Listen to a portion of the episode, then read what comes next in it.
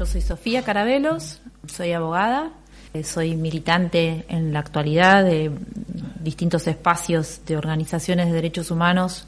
Soy hija de Lucía Suica, de Jorge Carabelos, eh, los dos eh, secuestrados en mayo del 78. Eran de la FAL, estuvieron en el Centro Clandestino de Detención La Cacha y sus restos aparecieron en Florencio Varela, y fueron enterrados como NN y ahora están enterrados en el cementerio de La Plata junto con todos mis muertos, digamos. 25 por 25. Historias imprescriptibles.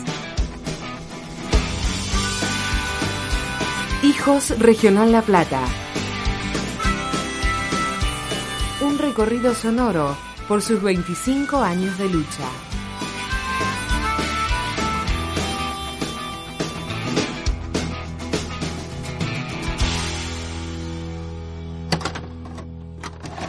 ¿Qué significó para mí hijos? No, una bisagra, eh, absolutamente constitutiva de, mi identidad, digamos. Es, fue una, una bisagra en eso. En una relación también afectiva con la historia y en una relación de hermandad con el resto, digamos. Fue un, digamos, eso, una, algo que vino a desarmar la forma en la cual yo me vinculaba con la historia y por el otro lado ese desarme en realidad estaba atravesado por mucho amor y entonces fue emancipatorio, digamos, fue revolucionario en, en términos de mi subjetividad.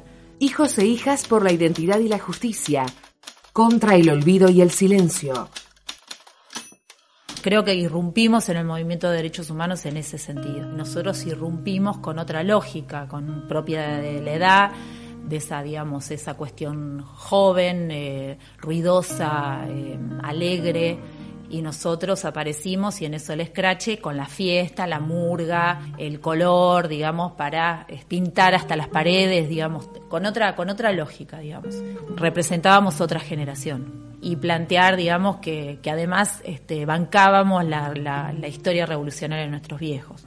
Nos presentamos de una manera muy politizada también.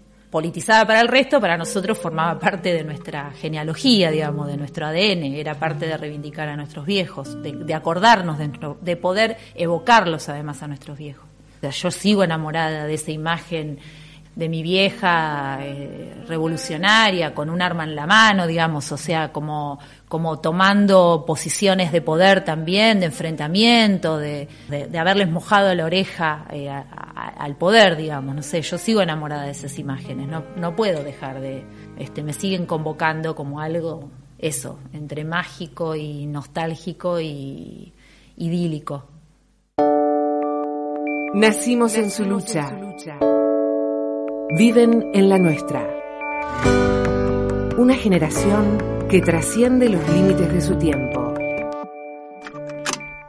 En realidad, como, como casi todas las cosas que, que tienen esa potencia, este, esto de cómo, cómo nació el Scratch, no creo que haya salido desde, desde una conceptualización planificada. O sea, fue fueron apareciendo distintas necesidades que después, digamos, quedaron englobadas en esto que terminó siendo el Scratch. Estábamos con esta sensación de, que muchos de los represores estaban compartiendo nuestra cotidianeidad en, la ciudad misma y que necesitábamos saber de alguna manera si era así, quiénes eran, dónde vivían, o sea, qué, qué forma tenían, qué cara tenían ahora. Empezábamos una tarea súper artesanal, pero muy, digamos, muy convocante, que era buscar nombres de personas que podían estar en La Plata.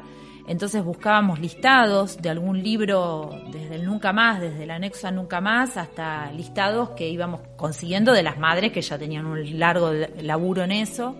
En realidad es una forma de poner en concreto la dimensión de la impunidad, digamos que estábamos atravesando leyes de obediencia de vida y punto final mediante y los indultos, ¿no? O sea, lo que nosotros queríamos también, teníamos la necesidad de no estar compartiendo nuestra vida con el otro, eh, con ese otro, y en términos más políticos de poder también nombrar esa impunidad de manera concreta. Y entonces empezó a aparecer esta cuestión de que, bueno, para poder marcarlos también necesitamos información, o sea, construir quiénes son. Entonces tratábamos de generar una especie de documento volante donde aparecieran los datos centrales de este tipo y después empezó a aparecer la idea de esta del scratch, de marcar las casas.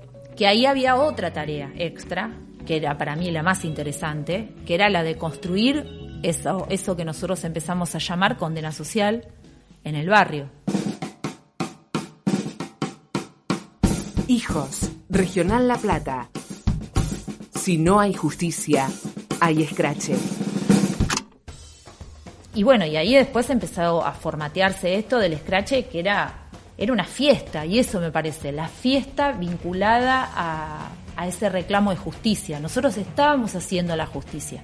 O sea, no es que estábamos delegando la justicia, estábamos haciendo ese, ese concepto de justicia, lo estábamos haciendo, construyendo ahí mismo, de cuáles son nuestras, digamos, nuestros consensos sociales, de cuáles son nuestros, nuestros límites de, convivencia, digamos, ¿no?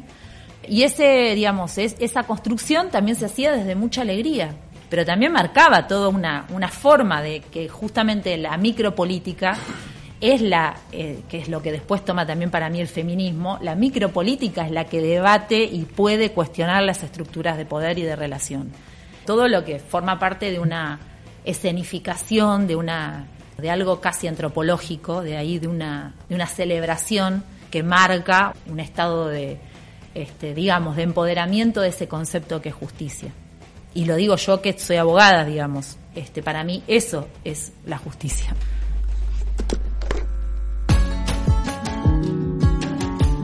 25 por 25. Por Diego Cisternas y Arturo de Prati Ramírez Abella. Hijos Regional La Plata. 25 años en lucha.